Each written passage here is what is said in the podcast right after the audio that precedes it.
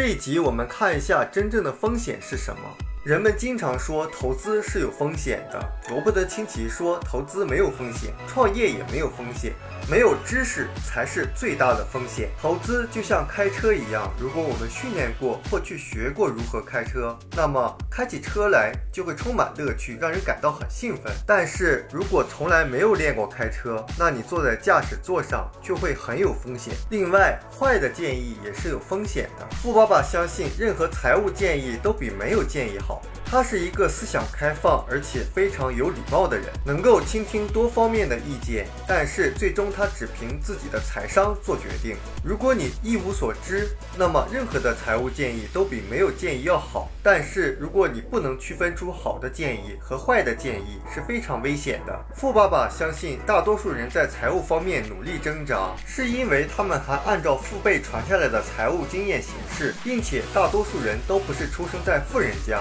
坏的财务建议是有很大风险的，而大多数人的坏建议是从哪来的？是从家里传下来的，因为不是你说了什么，而是因为做了什么。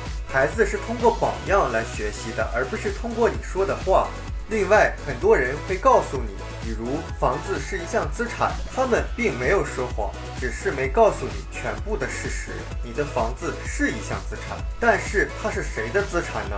如果你看你的财务报表，就很容易发现你的房子并不是你的资产，而是银行的资产。我们前面谈到了资产和负债的定义，资产是能把钱放进你口袋的东西，负债是把钱从你口袋里取走的东西。那你的房子是把钱放进你的口袋，还是把钱从你口袋拿走？你要付按揭贷款，那肯定是把钱从你口袋里拿走，就是每个月给你带来的是负的现金流。那对于银行来讲，你的房子每个月会给他挣钱，所以说你的房子确实是资产。它是银行的资产。左象限的人实际上是不需要知道这种区别的，因为他们大部分人对工作带来的安全感表示满意，他们有自己认为属于他们的漂亮的房子，而且感到很骄傲，并认定房子是归他们所有。只要他们付按揭贷款，就没有人能把房子夺走。但是右象限的人需要知道这种区别，要想拥有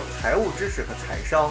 就要全面了解有关金钱的知识，在财务方面有一定基础的人一定知道，抵押贷款不是一项资产，而是资产负债表上的一项负债。你的抵押贷款。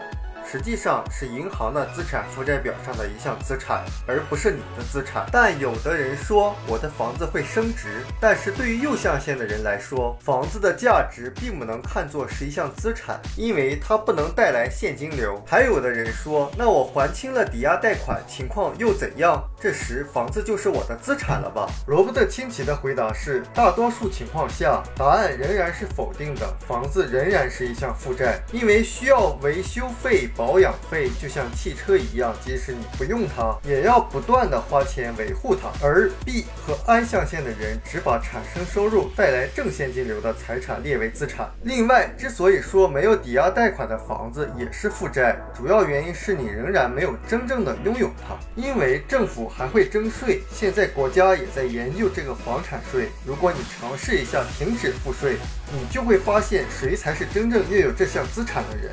我们书友会希望用十五年时间带动一亿人读书，改变思维，思考致富，和一千个家庭共同实现财务自由。快来加入我们吧！